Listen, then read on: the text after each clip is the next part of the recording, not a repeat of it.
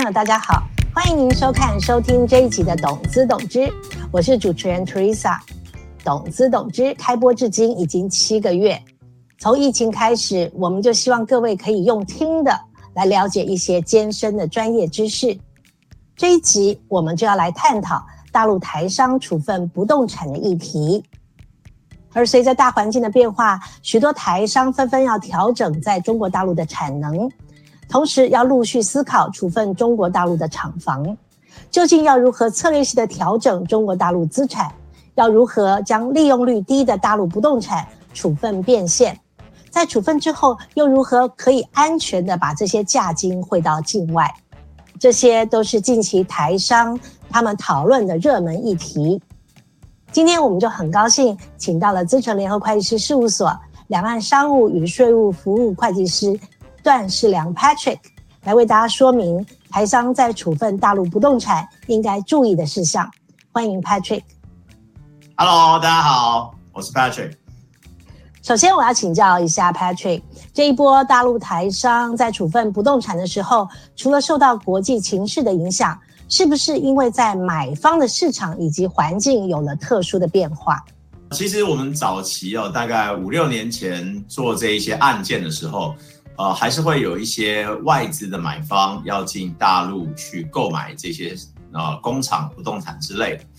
哦，那但是呢，从中美贸易战开始，绝大多数的买方都会变成是大陆的中资企业。哦，那呃，以目前来看的话呢，买方有很多类别不同的人哦，比如说有的是专门列地做物流的。好，那这一类做物流的企业呢，他们比较偏好大概是一百亩以上的工业用地。哦那但是因为呢，很多地方的这个政府比较不欢迎物流企业，因为他们的产值相对比较低，所以呢，呃，这些物流企业在购买前可能会要多一些时间去跟当地的政府去进行沟通，以免买到了这个土地以后。要报批报建这一些新的物流工厂的时候遇到困难，哦那另外也有包含了像是当地的商会哈，就是这种呃所谓的财务型的投资人，他去购买这些呃不动产的厂房，他可能先做出租，那之后再来看这个未来的价格做一个出售，哦，那当然啦，也有不乏一些这个当地的实业家，因为现在目前大陆的一手地。的这个呃标售呢，虽然价格会相对便宜，但是通常都要对当地的政府做一些开发的强度啊，或者是税收贡献的强度的一些呃承诺。那如果之后达不到这个承诺的话，就会有土地被收回的风险。所以他们宁愿啊多花一些钱，跟不需要使用土地的这一些客户来购买他们的不动产厂房。嗯。您刚提到有三方面，像您说是实业家啦，或者是一些投资机构或物产，他有没有特别的喜好啊？哦，如果说，因为有的时候啊，哈，就是有一些公司他买了以后会有一些规划，那这些规划如果是需要当地政府同意的话，当然了，当地政府他们还是希望可以为当地带来税收贡献，哦，甚至一些高新企业这一类就是有奖励的企业。那当然，你说污染重的啦，或或者是用电量比较高的，那当然他们相对，如果需要他们先同意的话，他们当然会呃比较倾向不同意了。了解。好，我们说到台商要从大陆退场，那他有哪些方式？尤其是在处理不动产的时候呢，是怎么样是比较有效益啊？嗯，呃，其实这一块啊，我说实话，大概大家可能都想说最简单的方法。那就是我大陆的公司把不动产直接销售给这个买方，但是实务上面没有人这么做，原因就是因为呃大陆的土地增值税，你只要涨价超过两倍以上，都是要磕六十趴。那另外还有增值税啊，还有企业所得税，而且你卖完土地以后，钱是由你的大陆公司收到。那一般来说啦，如果你的地都要卖了，你大概也准备要清算。哦，那你可能还要再花百分之十的税负把保留盈余汇出，那剩下来的钱只有经过清算才能够汇到境外。那目前在大陆清算是很花时间的，而且说不准需要多久的时间。而且这过程里面还会经过海关还有税务局查税的过程，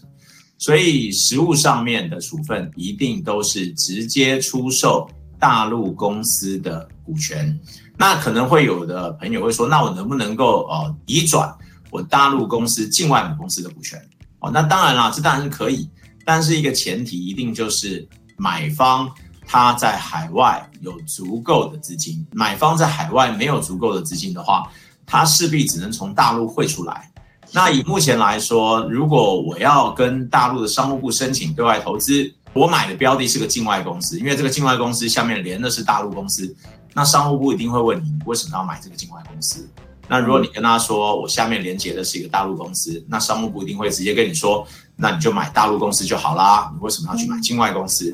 所以如果我们希望了哈，就是买方能够可以从境外交易的话，我们要找的买方就必须有足够的境外资金。但是我前面有说到哈，因为目前的这个外国的买方已经很少了哦，那绝大多数的都是中资买方。所以目前来说，我们不能讲说找不到哦，但是在比例上面会比较比较低嘛。对，而且因为你的买方受限于必须要有境外资金，它的价格一定会比较不好啊。因为买方他知道说能够用境外资金给你买的，说实话并不多啊。那如果你希望售价呢是比较高的，那你还是需要找中资买方，因为中资买方比例最高。哦，而且就算你是境外移转，现在的买方哦，他也会要求你去把相关的税负给缴了啊，因为大陆有一个七号文公告，就是也就是说呢，你如果是间接移转大陆的资产，那买方他有一个扣缴义务，所以因为之后这个不动产的这家公司是在买方身上，那你相关的这些法贷全部都要换掉，那当地政府很容易会知道说这家公司有经过移转。所以，就算你是间接移转，你的税负也是一样。那只是说，现在目前来说，主要的买家都是中资买家。了解。刚才您提到了很多的原因会影响到交易的价格，在您经手这么多的服务当中，有哪些重点是台商在处分不动产时必须要特别注意的？哦，其实这个要注意的真的非常多了。我们。把整个交易把它分成几个阶段来看的话，从一开始哦跟这个买方接触，那呃跟他谈后面的整个交易条件哦，那这时候买方可能会有非常多的要求哦，不管是尽调啦，还是对于这一个员工什么时候要要清零，好，那还是说是不是要先跟政府报批报建？那还是卖方他卖了以后，可能要售后赎回哦，因为可能一些呃资产没有办法那么快的清理哦，或者是说他可能对他的客户有一定的承诺哦，需要继续生产，那甚至包含了可能之后的一些呃公章啊、财务章啊，是不是要马上交给买方哦？等等，非常多不一样的买方跟卖方都有不同的需求。那你就更不用讲，有的卖方他可能会希望做一个合建分屋哦，或者是呃公改保哦，那这个之后可能会希望能够分一些商品房。其实，在这些交易里面，不同的买卖双方他都有不同的一些交易的要求。那这个时候谈判就会呃需要比较多的一些变化哦，不然的话你就没有办法让有诚意又有实力的买方能够继续跟你走下去。是，那另外一个也是要提醒的，就是说，在这个市场上面，中介啊，我们刚前面应该已经有讲到说在，在呃中介这一部分，希望是多找一些买方，多找一些中介，找到潜在买家，你的价格才能谈的是最好。那但是中介大家也要注意啊，就是中介的立场跟呃卖方是不一样的，因为目前的这个中介哦。它大部分的中介费介于呃交易总价一个点到大概可能三四个点、五个点都有。但是呢，如果这个交易你只收到了定金啊，比如说哈，我们看到很多就是遇到恶意买家的这个交易，他可能定金最多最多就是收到两成而已。嗯，那你有八成的钱收不到。那如果中介他的想法是希望能够跟哦，他要分的是那八成哦，而不是那一两趴。哦，那确实，在一个价值上看上亿的这个交易里面，确实是会有一些买方或者是不良的这个中介，他铤而走险。那所以这是为什么这一类的交易有很多台商后来的钱拿不到哦。那这也是需要注意的，所以我们都会建议说，呃，对于中介的合约，一定是最后你收到钱了，你才要付他中介费。是，而且中介是不要去签独家合约。嗯，那这也是一个要注意。那当然还有就是你最后也都谈成了，那交易也都 OK 了哦，那也过户了，最后要去呃税局那边报税，那也要小心就是反避税这一件事情，因为呃很多的交易里面，它可能最后公司的价值就只剩下土地哦，跟账上的这个资产可能都变现变现金了，那可能人员都已经 lay off 光了，那确实它就会有一定的这个。反避税的风险，也就是被当地税局认定你本质就是在处分土地。好，那大陆的这个反避税法有规定啊，任何的反避税最后都要到北京国家税务总局哦去做这个报批。那北京国家税务总局针对这一部分的态度，基本上他们都是尊重地方税局的。嗯，哦，所以呃，可能有些客户会觉得说，哎，像这一类的交易啊，大部分都是出现在一些二三线城市。但这里我们可能还是要提醒哦，就连在苏州都有出现过这个反避税的一个案例哦，所以可能大家也是要多注意。那当然后面还有就是也都签约了，那最后钱要付出来。那在这个银行阶段呢，我们也是提醒大家，共管协议啊，或者是监管账户，它不是万灵丹哦。为什么呢？因为第一个。呃，所有的钱，它最后都是要经过买方的户头哦，然后外管程序全部走完，钱才能从买方的户头汇到境外。那呃，即使是监管账户，那它也都有一定的期限。如果遇到恶意买方哦，他可能拿到了公司以后，他最后发一个律师信给银行说这个交易有问题，你不准把钱汇出去。那我可以讲，没有一个银行敢汇。那可能一般是两年，两年时间到了，如果这个问题没有解决，这个共管账户里面的钱，它就会原路径打回给买方户头。哦，那这边可能还是要跟大家说明一下，就是因为你的公司已经过户给买方了，哦，那你在收不到钱的情况下，其实是会心情是会非常的焦急的了哈。是。那我们在一些交易里面，呃，交易后来没问题哦，确实，但是因为大陆的一些这个呃。工商程序走的确实需要不少的时间哦。那台湾的交易所或是柜买都会一直来询问我们，最后这个钱到底是不是收得到哦？因为有这个上市柜的公司，他最后就是钱没收到，那董事长最后还被告背信哦。那所以我们也提醒大家，就是呃要确保你的钱能够收得到哦。因为毕竟这是一个股权交易，大陆又是一个外汇管制的国家，你没有办法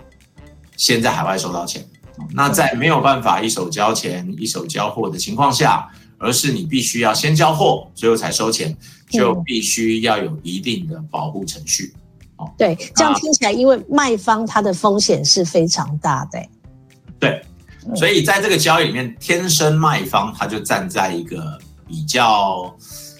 呃，不利的地方，嗯，好，那我们也，嗯，因为我本身也是海基会的财税法律顾问啊，所以，呃，我们看到有很多台商在大陆吃了亏，哈，那，呃，你说最后我们走法律途径能不能解决？坦白讲，你的合约写的再完整哦，你可能去告人家的时候，有可能根本就不给你立案，哦，那就算立案了，哈，你到了法院去告，我们也看过不少的案例。我们都觉得没什么道理输的，但他就是输了。哦，那就算说你在法院也打赢了，那大家要了解一点，就是你一个台资企业哦，在当地要找机关帮你做强制执行，嗨，是很困难的哦。所以大部分就算你赢了，你也只能拿这个法律的判决再回去跟买方沟通。但如果买方天生就是本来就是想要。哦，就是不想不打算给钱，你再怎么沟通也没用，而且公司已经是他的了，他很容易就把这个资产再给他转出来，所以呃，在很多的这个交易里面，我们都会再三的提醒这个卖方，光是这个法律合约是没有办法保障你的就算是监管账户，也没有办法完全保障你，所以这必须在一开始整个交易程序就要妥善的规划。嗯，对，这提到就是在卖方来讲的话，他从谈判、签约、过户到最后要完成汇款，所有的程序都有非常多需要注意的地方。那卖家的谈判代表必须要有哪些能力，他才能够让这个交易能够顺利完成，并且收到钱？其实卖家的谈判代表，坦白讲就是最基本的哈，就是大陆法律知识啊，那大陆的财税知识。那对于大陆工商变更需要走的整个程序，每个地方都不一样，而且有一些是隐藏版的，我觉得你看法令，它可能看不出来，必须要它盖章。但事实上，你真的去走程序的时候，有一些机关他不想扛责任，他就会要其他的机关也进来背书。了解。那当然了，还有一个最重要的就是你必须要了解银行的整个的金融程序，外管局对所有文件的要求。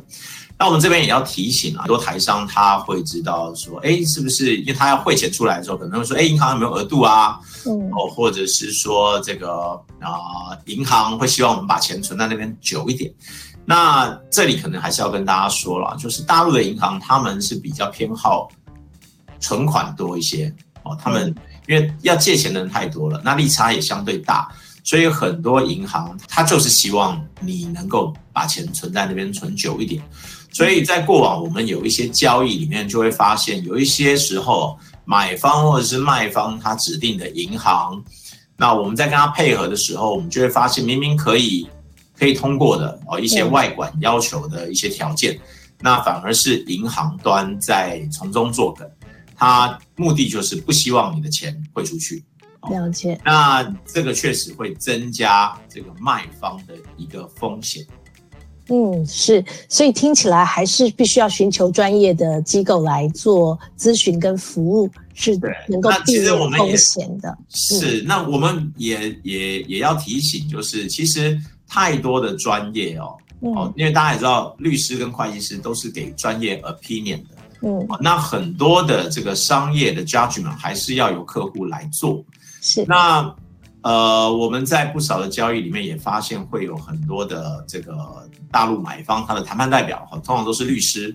哦，那他的目的当然就是希望说多开一些会，多写一些合约，哦，他可以多收一些钱，哦，但是他不想扛责任，所以最好是交易不要成，所以可能这个过程里面他就会只要我们不如他的意，他可能就会说啊，告诉你这个卖方是个骗子，哦，那他最后跟买方当事人收了钱，然后。也不用扛这些责任，那这个时候我们也遇到不少这一类的交易了，所以，呃，谈判的这个经验跟谈判的技巧，其实在这个交易里面，说实话，会是一个非常重要的事。哦。那呃，有的时候会有一些买方，他可能老板自己出来谈判，我们也会建议最好不要，因为呃，如果老板出来谈判，他本身就可以做决定，嗯。那你就缺少了这个 buffer 哦。呀，那对。好，我们非常谢谢 Patrick 跟大家说明大陆台商在处分不动产上面常见的问题。如果各位想进一步了解，我们欢迎您到资诚的官网搜寻大陆不动产交易，这样您就可以找得到段世良会计师以及他的团队。同时，我们也很欢迎您写信告诉我们您想要了解的议题。谢谢大家今天的收听收看，我们下次再会。